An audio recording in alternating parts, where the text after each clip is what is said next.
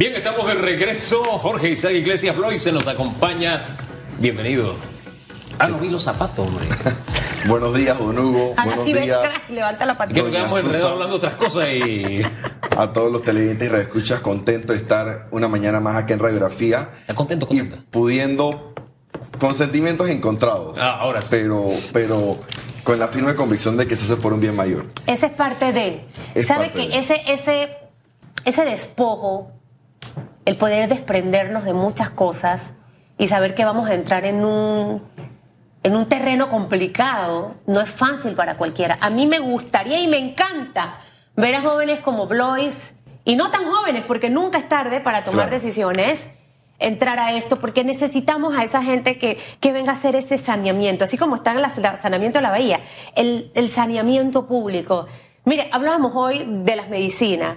Fabuloso, el vicepresidente está encabezando esta comisión, pero yo nada más no quiero que haya medicinas, yo quiero que las medicinas nos cuesten lo que tienen que costar para que el panameño en realidad aproveche los recursos del Estado.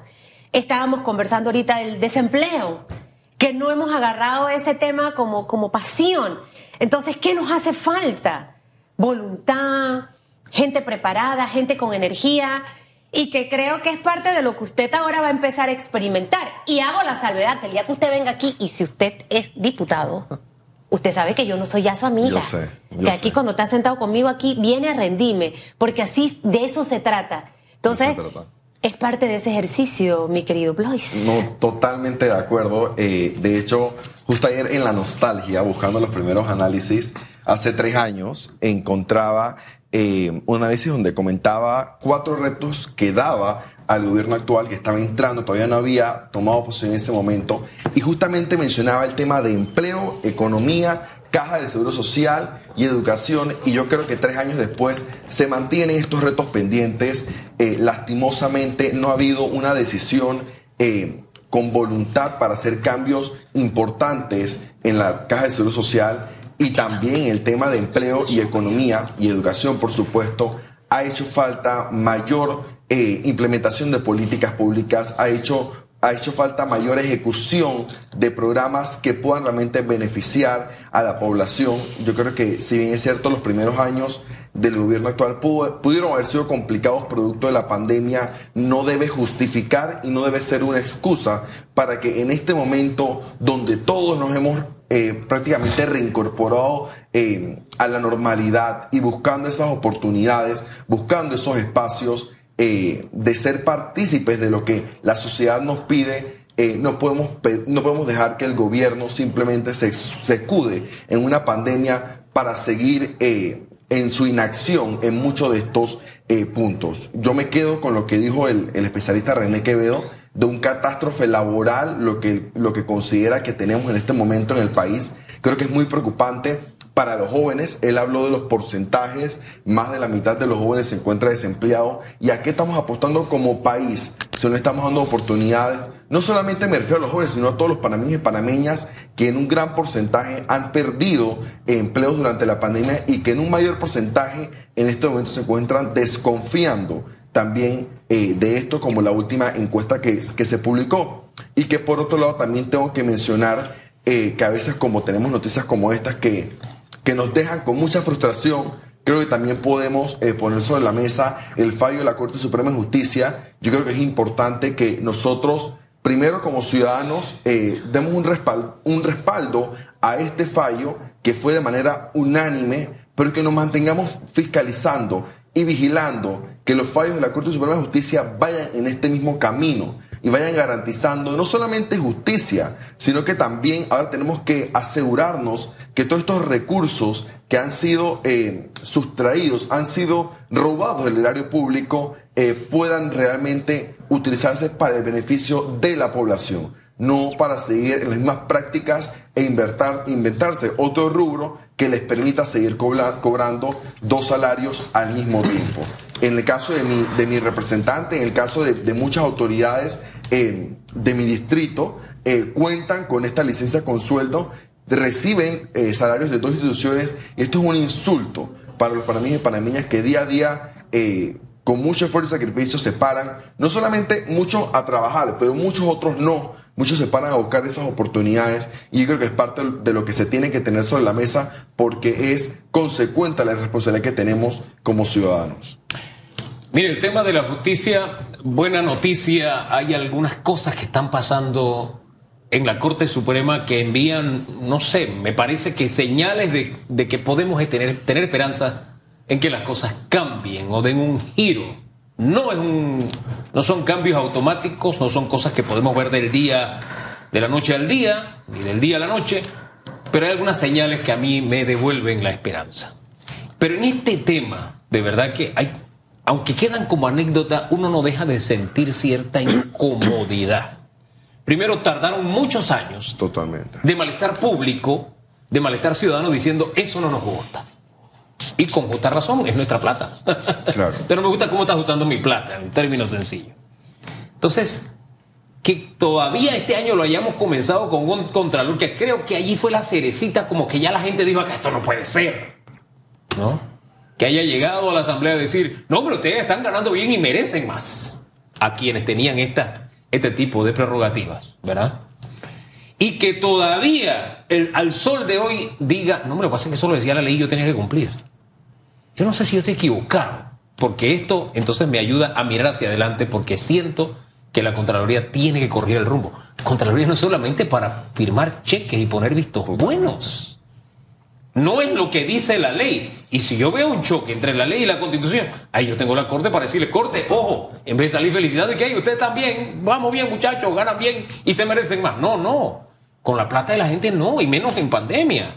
Ellos sí, aquí siento que Contraloría tiene la oportunidad de dar un giro y que el país lo está necesitando en este momento. Porque las muestras que si la justicia nos está mandando buenas señales, lo que Contraloría nos está mandando no no, no sé, no me da necesariamente buena, espina ni esperanza. Efectivamente hay un rol que no se ha estado ejerciendo de controlar, de fiscalizar eh, los ingresos, que son nuestros impuestos, que son nuestros aportes que damos al país de manera monetaria y lo hemos utilizado en estos eh, actos de corrupción, hay que decirlo de esta manera, eh, definitivamente que debe dar mayor responsabilidad a quienes tienen justamente esta función eh, y poder deberse a la ciudadanía que, no, que lo ha estado pidiendo a gritos, no solamente mayor fiscalización, sino también eh, mayores eh, controles para que actos como estos no se den.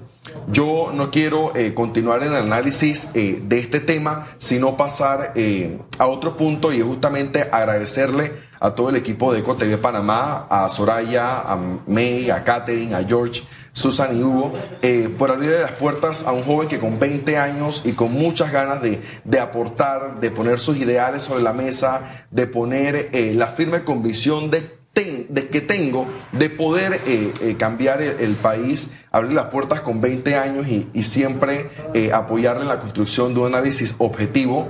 definitivamente estoy convencido de que viene una nueva etapa. La vida se basa de decisiones y estoy convencido, como dice mi madre, eh, de que uno tiene que a veces, en vez de criticar desde afuera, construir desde adentro.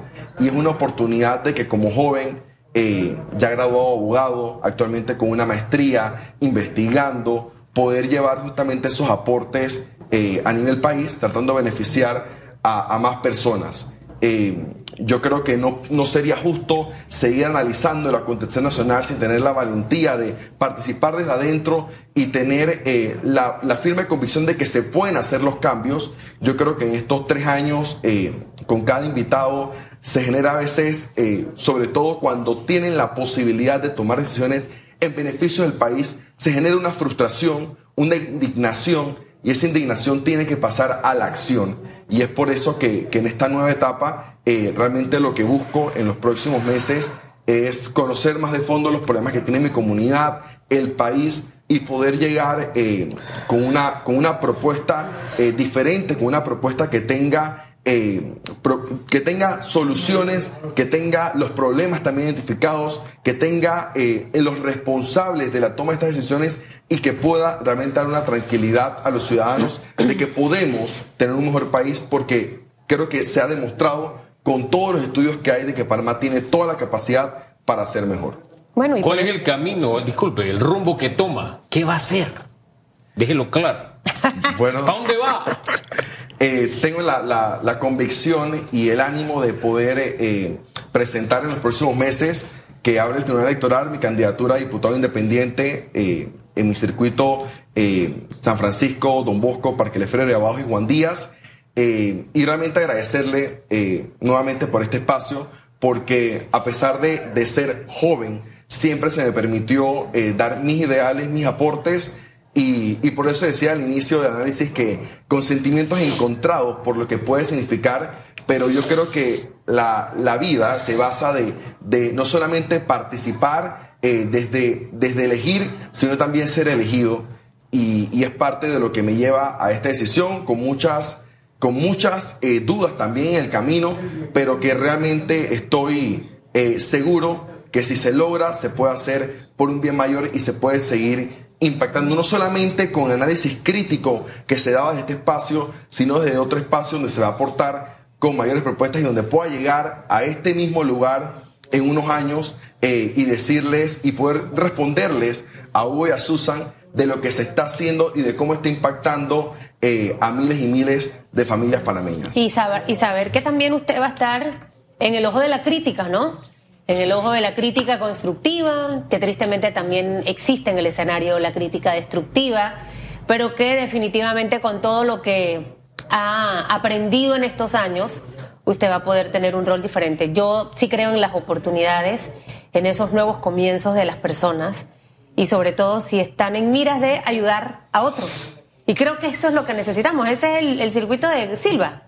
No, de actualmente diputado de Sombrose y, mm. Raúl Fernández, que son los independientes de este circuito. Yo creo que después de 100 análisis y un documental, de más de 100 análisis y un documental, eh, esta nueva etapa de verdad que representa el poder, justamente todos esos ideales y esos principios que carecen eh, a veces en nuestro país y nuestra política, sobre todo, eh, llevarlos a la mesa y poder demostrar que hay coherencia entre todo lo que se dijo y lo que se va a hacer rebaje, no se me engorde yo.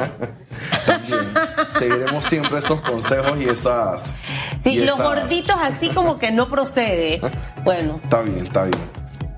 Estamos realmente emocionados de lo que de lo que viene, pero agradecidos una vez más a que le vaya muy bien. Nosotros le damos las gracias. Nosotros le damos las gracias. Nosotros que somos una generación diferente a la suya Hemos recibido con beneplácito siempre sus análisis, su punto de vista, porque es un joven que da cátedra de lo que es opinar, pensar, analizar, con criterio propio, pero formado. Yo puedo tener la opinión de lo que sea, pero si no manejo información, eso no le da peso a mi punto de vista.